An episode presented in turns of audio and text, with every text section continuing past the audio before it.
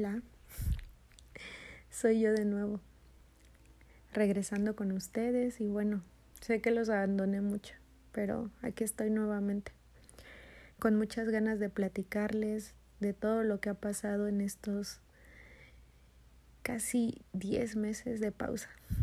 Sí, de pausa porque esta situación nos ha puesto en pausa a todos. Pero bueno, recordemos que todos somos material de una historia que vale la pena contar. Bienvenidos nuevamente a Desatando Nuditos. Y quiero decirles que me da mucha emoción volver a grabar, pero que también me da mucha nostalgia. Han sido meses muy complicados para todos, pero con mucho aprendizaje, en especial para mí que este año será el más doloroso en mi vida y precisamente quiero contarles mi aprendizaje. Hoy quiero dedicarle este capítulo a una de las personas más importantes en mi vida, que justamente hace tres meses tuvo que pausar su vida terrenal a nuestro lado. Esa tarde cuando recibí la noticia de que su corazón había dejado de latir, el mío también se detuvo para siempre. Mi vida se pausó y el tiempo parecía detenerse. Sabemos que pues es parte de nuestro proceso en esta vida, estamos conscientes de que pasará en algún momento, pero jamás estamos preparados. Siempre había tenido muchísimo miedo de recibir esa noticia que cuando pasó efectivamente colapsé. La verdad es que no recuerdo muy bien qué pasó en ese momento. Tengo lagunas mentales de mi reacción. Tenía sentimientos encontrados. Quería que alguien me dijera que no estaba pasando eso. Fue una situación muy difícil y creo que contárselas ahorita está siendo un tipo de catarsis para mí. Y es que pues jamás habrá quien nos enseñe más amor que los abuelos. Y eso fue para mí ella. Ella me enseñó a construir arte con mis manos porque desde muy pequeña se dedicó a enseñarme a bordar Shakira y no saben cómo disfrutaba hacerlo. Me enseñó a ver siempre lo positivo, a mirar con los ojos del alma, a dar amor incondicionalmente. Cada que llegaba a su casa me recibía con la alegría más pura y me llenaba de abrazos y besos. Siempre, siempre tenía algo que compartir. Un dulce, una fruta o lo que sea que ella tuviera en sus manos. Fue, es y será un proceso muy difícil, porque sí, sigue siendo un proceso había vivido ya la partida de más personas, pero este en especial ha tenido mucho impacto. Creo que ha sido muy difícil tener que asimilar su partida.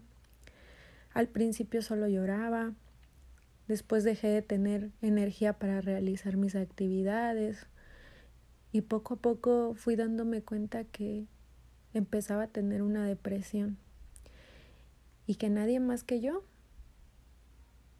tenía que ayudarme a salir de ahí. Trataba de hablar con mis amigos, de cómo me sentía, pero parecía que no entendían la situación. Y sé que no es su culpa, y de verdad agradezco muchísimo.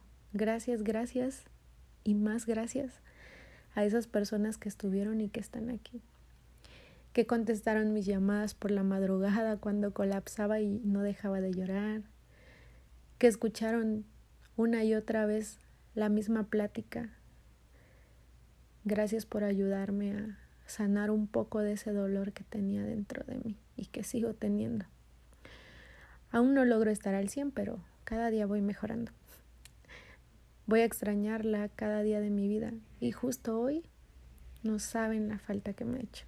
Pero bueno, ahora comprendo que tenía que pasar para hacernos crecer, para valorar mucho más, para que tengamos en cuenta que somos efímeros en esta vida, que somos instantes y que tenemos que disfrutar cada momento y hacer que valga la pena. Todo ha cambiado. Las llamadas con mi madre ahora son pláticas diferentes. Trato de estar al pendiente de cada una de las cosas que ella en su momento puede estar sintiendo. Gracias por nunca dejarme sola y por dejarme ser tu apoyo en esos momentos.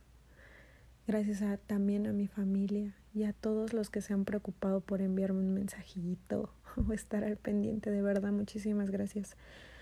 Aunque mis sueños se materializaron, aunque lucen distintos a como imaginé que serían, pues ahora trato de mirar con otros ojos las cosas, veo a mi yo de hace unos meses y digo, wow, miro a una mujer que no sabía que sería yo, pero la quiero, porque ahí cuando pensó que no podía más, empujó, empujó bien fuerte y lo sigue haciendo.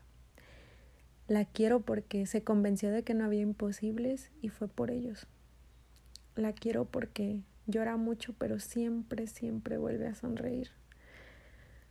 Aún no soy todo lo que algún día espero ser. Estoy feliz porque no dejo de construirme, porque me reconozco imperfecta, pero sigo trabajando por ser una mejor versión de mí. Estoy feliz porque he tratado de salir adelante y de luchar contra estos sentimientos que a veces hacen un colapso dentro de mí. Pero qué bonito es admirar la vida que tanto me ha costado conseguir y qué maravilloso es saber que esto solo es tal vez el comienzo, que ahora tengo algo más por lo cual echarle ganas, que quiero hacer sentir orgullosa a mi abuela de todo lo que en algún momento le conté que lograría que a lo mejor me pone triste porque no va a ver que lo logré, pero sé que estaría muy orgullosa de mí. Gracias por escuchar, si es que llegaron hasta aquí. Gracias a los que me siguen ayudando a colocar sueños en esta cabeza tan caótica. Y bueno, este ha sido el episodio de hoy. Esta ha sido la catarsis de Itzi y espero que el siguiente capítulo sea un poquito menos triste y menos caótico. Te invito a seguirme si no, aún no lo has hecho y a compartir esta experiencia que ha sido un proceso de crecimiento. Nos vemos en el próximo capítulo. Bye.